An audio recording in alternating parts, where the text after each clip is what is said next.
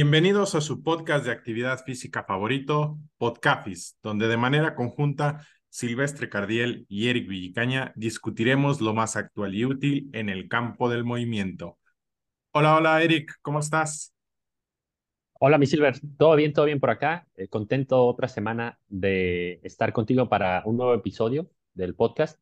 Especialmente la semana pasada tuvimos uno, eh, un buen tema, me gustó. Y pues hoy también tenemos otro más aterrizado al lado de los atletas, ¿no? la pasada hablamos un poco más de la formación de entrenadores graduados y ahora volvemos al público, ¿no? Con los que tratamos, que sin duda es un tema que creo que se exponen bastante nuestros atletas, nuestros clientes y que puede generar bastante interés, Silver. Sí, así es, Eric. A mí en lo particular es, es un tema que, que, que me gusta mucho leer, del cual me gusta mucho eh, estar informado, porque al final hay que decir una realidad, el atleta es, es una persona emocional primordialmente, en la cual eh, pues de ello depende muchos y, gran cantidad de los, de los resultados que el atleta pueda tener en, en una competencia, ¿no? Creo que es parte eh, que colabora en, en, en esta área.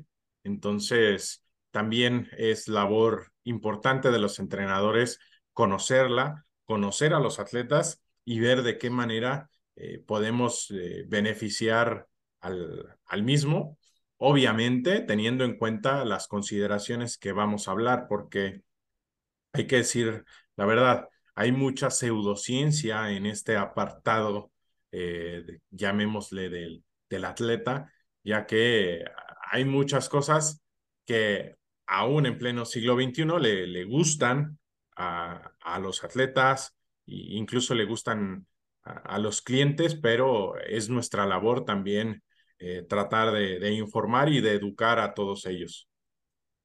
Sí, Silver. Y si te parece bien, vamos a empezar comentando pues eh, el contexto ¿no? de, de, este artículo que ya empezaste a hablar eh, hace un momento y pues es básicamente un artículo de opinión de Nick Tyler, que es un eh, investigador de la UCLA y tiene eh, un libro llamado La Guía Séptica para las Ciencias del Deporte, ¿no? Y habla sobre por qué eh, bastantes atletas, deportistas, son más propensos a caer en estos remedios no probados, cercanos ahí a, a pseudociencias, donde pues podemos tener el ejemplo más claro, y de hecho es con la imagen con la que inician el, artículo.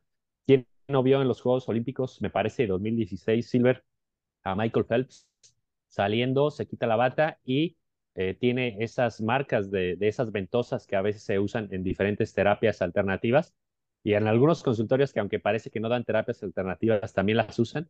Y eh, pues cuando eso lo ve el público general, eh, dice, bueno, yo, yo quiero usarlos y lo usan los mejores, ¿por qué yo no? Pero eh, el artículo va sobre hablar, ¿no? De, por qué son más propensos a caer en, estos eh, remedios y pues sin duda un factor muy importante, Silver, que hay que considerar es que pues a los atletas siempre están expuestos a una carga de entrenamiento altísima, ¿no? Hemos conocido ya de primera mano, por ejemplo, los atletas que pueden entrenar hasta 35 días, 35 horas a la semana, es decir, eh, tú los ves entrenando todo el día pues al final de cuentas para poder asimilar todo ese estrés que está en su cuerpo, obviamente dependiendo del deporte, pues buscan exprimir de cierto modo eh, diferentes métodos que a lo mejor les prometen eh, mejorar su recuperación, mejorar su rendimiento. Y de ahí que, ojo a este dato, de 50 a 80% en una encuesta que eh, dice Nick Tyler, de atletas usan terapias alternativas. Esto es mucho más de lo que usa la población general, ¿no? Igual la población general caerá en 40%. Hemos escuchado al tío, al primo, oye, ¿sabes qué? Yo fui aquí, me pusieron estas agujas y me fue excelente, ¿no? Pero es mucho más grande la prevalencia en deportistas, ¿no, Silver? Sí, Eric, creo que esto generalmente cae en la creencia de que eh, los atletas necesitan eh, pues una intervención más, eh, especializada, llamémosla, llamémosle de esta manera, ya que pues ellos entrenan gran cantidad de horas, como mencionaste, pero también lo que comentaba al inicio, el factor, llamémosle emocional, de que el atleta se sienta bien, de que el atleta se sienta atendido, porque esa parte también es eh, muy fundamental en, en ellos, en, algunos atletas, ¿no? Hay que, decirla, hay que decir esto y, recalcarlo, pero la gran cantidad de atletas, incluso aquellos que mezclan el trabajo con eh, el deporte y cualquier otra actividad, pues tienden más a esa necesidad de, de sentirse mimados. Incluso el artículo lo menciona eh, con actividades o intervenciones no probadas científicamente y que recaen meramente en las experiencias que han tenido anteriormente o incluso también, esto hay que mencionarlo, eh, que son experiencias que les han contado algunos compañeros de, de trabajo en personas normales, familia, etcétera, o eh, compañeros de equipo o compañeros de entrenamiento en el caso de los atletas, Eric. Sí, justo ahí eh, podemos enumerar varios ejemplos que igual se mencionan. Por ejemplo, el coping, la crioterapia, e, esta que hemos visto a futbolistas de muy alto nivel, a Cristiano, a Zlatan, creo, eh, en esas cámaras súper, súper frías. O también mencionan cómo, por ejemplo, eh, Robin Van Persie, un gran futbolista, otro colega le, le, comentó que para salir de su lesión de rodilla había que usar placenta de caballo en tal país, tenían que ir a administrársela. También Diego Costa, creo que otro futbolista, cayó en esa posible terapia para mejorar su lesión de rodilla y al final de cuentas no sucedió nada. No eh, vio mejorada su lesión y eh, no, no tuvo el efecto deseado, ¿no? Y entonces ahí nos podemos preguntar, Silver, pues, ¿cuáles son estas razones por las que son más propensos los deportistas a utilizar este tipo de terapias, ¿no? Eh, empezando primeramente para comentar, pues muchas veces estas ofrecen una solución rápida, ¿no? poca inversión y también una alta recompensa en el corto plazo. Y eso muchas veces va contrario a lo que ofrecen los tratamientos tradicionales y más informados en ciencia y en lo que sabemos. Porque igual si tú le dices a una persona, ¿sabes qué? Para salir de esta lesión, eh, por poner un ejemplo, ¿no? De ligamento cruzado en rodilla, pues es un proceso largo, más de nueve meses, hay que venir seguido a terapia y le vas desarrollando todo el tratamiento que a día de hoy sabemos.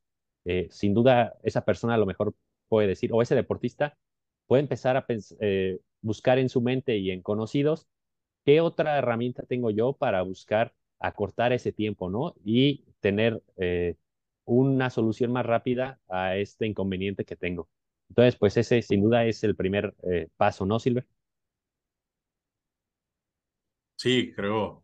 Eh, e, esa, es la, esa es una de las posibles razones. Otra también es, y, esta va a los atletas, es querer competir en algunos casos, y esta la voy a dividir en dos porque creo que se puede dividir, que es una, querer competir en una uh, competición en la cual claramente eh, el atleta se arriesga a recaer en la lesión o incluso eh, no rendir al máximo nivel, ¿no? Y esto yo me acuerdo mucho de una final de la UEFA Champions League donde eh, Diego Costa asumió el riesgo de comenzar la final de la Champions contra el Real Madrid y claramente en el minuto nueve eh, sale de cambio arriesgando la que claramente fue una de las razones, no la principal, pero arriesgando que su equipo haya perdido, porque así fue,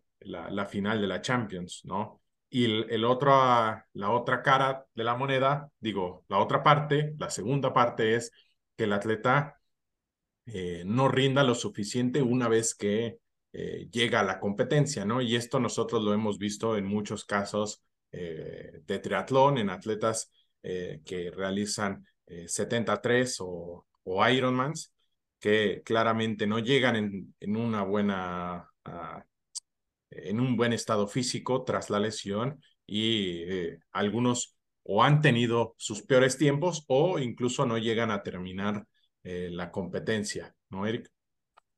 Sí, Silver, sí, eh, totalmente de acuerdo ahí. Y otras razones que podemos eh, seguir platicando por las que son más propensos los deportistas también es este pensamiento de, de tener, y que se puso muy de moda, me parece, en ciclismo, las ganancias marginales, ¿no? Ese 1% más que yo puedo obtener, a lo mejor con un ajuste en diferente, en mi equipo que estoy utilizando, en la nutrición, buscando ganar así a todo costo, a toda costa, pero eh, de repente buscando esas ganancias marginales, no sabemos, porque en realidad eh, no sabemos con estas eh, intervenciones, si buscando esa optimización a lo mejor me están afectando, ¿no? O, por ejemplo, te ofrecen un suplemento nuevo y también no sabes exactamente la dosis que se está usando porque no ha habido estudios más rigurosos que sepan decirte si estás utilizando la dosis correcta o no e incluso, que vamos a hablar un poco más adelante de eso, pues posibles riesgos a, la salud y también a la eh, integridad del deportista, hablando ya de casos de, de doping. Pero eso lo platicaremos un poquito eh, más adelante. Sin embargo, pues también cuando hablamos de estas eh, terapias, hay que considerar siempre, Silver, el, efecto placebo, ¿no? Considerando siempre que no haga daño la intervención, que sea una intervención inocua, eh, Ahora el lado que también la parte mental, ¿no? Que si tú le dices a una persona, ¿sabes qué? Te vas a tomar esta gelatina y con esto vas a aumentar tu rendimiento 50 watts en la bici, pues a lo mejor la gelatina no hace nada, ¿no? Pero si se lo das con seguridad, la persona se lo cree y te tiene pues esa, eh, ese valor de creer que sí va a hacer algo, pues sin duda ese factor placebo, pues toma, entra en cuenta, ¿no, Silver? Sí, y yo creo que es, eh, el, para mí en lo personal, el, es el factor más importante. Ese efecto placebo que muchas veces eh, yo lo he criticado en innumerables podcasts, en innumerables ocasiones en mis redes sociales, ya que muchas veces se le, da, se le ve un lado económico, más allá que tenga un beneficio para el atleta. más aquí en México, donde eh, lo he dicho innumerables ocasiones y lo voy a decir otra vez, creo que muchos de estas terapias o, acciones eh, alternativas rayan en, lo, en el interés económico que tienen los profesionales, ya que eh, claramente saben que no van a poder competir con otros profesionales que realmente trabajan, que se dedican a, simplemente a, hacer lo que les corresponde. Obviamente, eh, no por ello puedo decir que no, no, no, se vayan a beneficiar del efecto placebo, pero eh, como una entrada principal de ingresos, eh, es ahí donde va mi crítica, ¿no? Donde realmente no se está utilizando como un efecto placebo, sino como una manera de generar ingresos y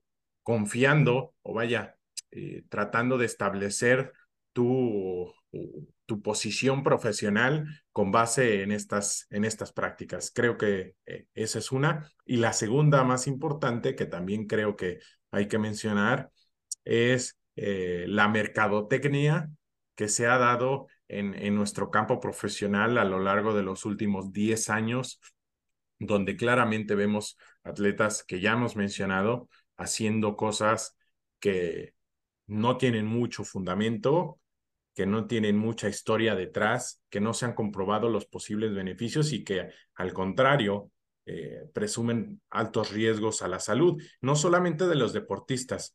Yo tengo algunos colegas, eh, conozco algunos colegas fisioterapeutas que hacen un, llamémosle, una lucha, porque realmente así es, eh, es una batalla que hay que tratar de educar a las personas comunes que no tienen que ir con un quiropráctico, ¿sí? que hay una profesión científica que, la cual es la fisioterapia y en la cual eh, si tú estás lesionado, si hay algún, eh, una parte del cuerpo que duela, eh, cualquier cosa, si quieres incluso dedicar un trabajo para mejorar la calidad de vida de, de alguna persona que, que pueda no, no verse beneficiada de, gozar con la capacidad completa, es decir, que no tenga una pierna, que, que, que, puede ser incluso una persona de la tercera edad, puede ayudarla a mejorar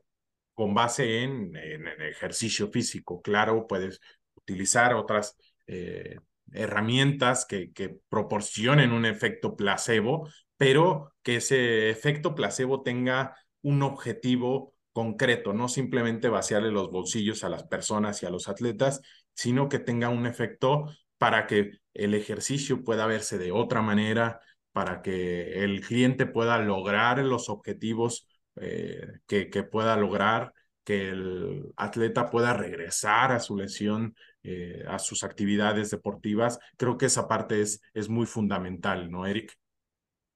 Sí, Silver, sin duda esto que mencionas es un punto que hay que subrayar ahí en negritas, cómo usamos el placebo y si se, identificar si está lucrando con él o realmente tiene esa orientación que tú mencionas. Y justo mencionando eso de también la parte de mercadotecnia, ¿no? Esa es otra razón, ligándola ya con el siguiente punto, por la que también deportistas pueden caer en eh, este uso de productos alternativos o terapias eh, alternativas o nuevas que no están muy bien comprobadas, porque a lo mejor se puede acercar Sabemos de muchas veces la necesidad que tienen los deportistas de conseguir patrocinios, de conseguir recursos y vamos, si se te acerca eh, un patrocinador, por poner un ejemplo, con un suplemento nuevo que no, que no sabe si está muy bien eh, comprobado, eh, alguna terapia nueva, algún tipo de ejercicio nuevo y sabes que te ofrecen ese recurso económico al final de cuentas, pues ellos lo van a probar y lo van a, a difundir, ¿no? Y es otra razón por la que se van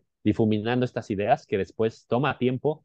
Como siempre decimos, la, la ciencia va un poquito detrás, pero porque la ciencia hay que entender que las teorías son de falsificar o falsear, perdón, no falsificar, falsear, eh, o la vía negativa que hemos eh, dicho antes, ¿no? Ver que no funciona, y, pero toma tiempo, ¿no? Y por el contrario, estas terapias nuevas o, o alternativas, pues no, no tienen eh, o no se basan en eso, simplemente ellos afirman y dicen, ¿sabes qué? Esto funciona y lo dicen con mucha seguridad, ¿no? Cuando eh, con otro eh, aspecto que también quería tocar es que siempre la ciencia o informado en ciencia, siempre dices, bueno, depende, hay que ver el contexto. Y cuando tú vas con una terapia alternativa, un suplemento alternativo, ellos van a llegar con el atleta y le van a decir, esto te va a funcionar y te va a sacar de la lesión en lugar de en un mes, en una semana y media. Entonces, a veces es difícil eh, para nosotros que tenemos esa formación eh, hacerle saber al deportista que, que no es tan rápido como o tan seguro como algunas personas se, se lo a, hacen ver, ¿no? Y eh, esto va muy relacionado con este punto eh, de las razones de esta desconfianza, ¿no? En la ciencia convencional, que pues también va de la mano, ¿no? ¿Quién no tiene el primo o el tío que dice, sabes qué, a mí solo me gusta lo natural, ¿no? Uh, yo prefiero tomar este suplemento que no sé en qué dosis viene a tomarme quizá una pastilla que ya sabemos en qué dosis y efectos adversos puede tener, ¿no? O esta idea de que el, que el cuerpo es, es, sabio y se va a solucionar solo. Pues al final eh, sabemos que hay ciertas cosas que sí hay que considerar, pero pues no irnos del otro extremo totalmente alternativo y, y que no se informa de, de, los otros lados, porque al final de cuentas esto, Silver, pues desencadena problemas que son los que queríamos eh, comentar, ¿no? El posible riesgo de, doping. Eh, puede llegar un suplemento nuevo, no sabe si está validado, sabemos que el, campo de los suplementos, que deberíamos de traer en algún futuro a alguien que esté más involucrado ahí, no están regulados por, eh, digamos, autoridades como la FDA o la COFEPRIS, sino que simplemente una persona decide hacer su suplemento y después lo pone en venta, pero si tú vas y lo analizas, a lo mejor de lo que te prometían que tenía no, no tiene y tiene otras cosas, ¿no? Y, y ya si es una persona competitiva, pues se puede meter en algún problema ahí, Silver, ¿no? Sí, yo, eh, bueno, no voy a, no voy a ser tan, tan explícito en, en este sí. tema porque eh, eh, no, no, no sería eh, lo sí. más adecuado para mi persona pero pues sí, o sea, la, la cantidad, o sea, y es que es realmente sorprendente la cantidad de, de, personas relacionadas al medio del deporte que de pronto sacan su línea de, de suplementos eh, sin ninguna, eh, llamémosle, sin ninguna rigurosidad de ninguna competencia gubernamental o, encargada de desarrollar ciertos protocolos para eh, validar estos suplementos. o sea, es importantísima, o sea, es, es, es considerablemente alta. Yo me sorprendo porque cada vez que voy a un gimnasio completamente diferente, veo suplementos nuevos. O sea, y que vaya que en los últimos meses he rondado bastantes gimnasios. O sea, es realmente sorprendente y, y, aquí la duda es del, de las personas, de los atletas, es cuál es el, el correcto, cuál es el adecuado. Creo que en esta parte debería de, de haber cierta regulaciones o cierta apertura de estas personas para validar sus productos y tratar de que eh, puedan eh, rendir cierta confiabilidad a, los consumidores para que realmente puedan decir, me va a beneficiar, no me va a beneficiar, puede pasar esto, puede pasar lo otro. Y creo que en lo personal, eh, yo puedo decir que he tenido ciertas experiencias y efectos negativos de suplementarme con proteína. O sea, yo, mi persona silvestre, no quiero decir ni quiero con esto eh, mencionar que va a traer efectos adversos. En mi persona, en mi fisiología, los presento.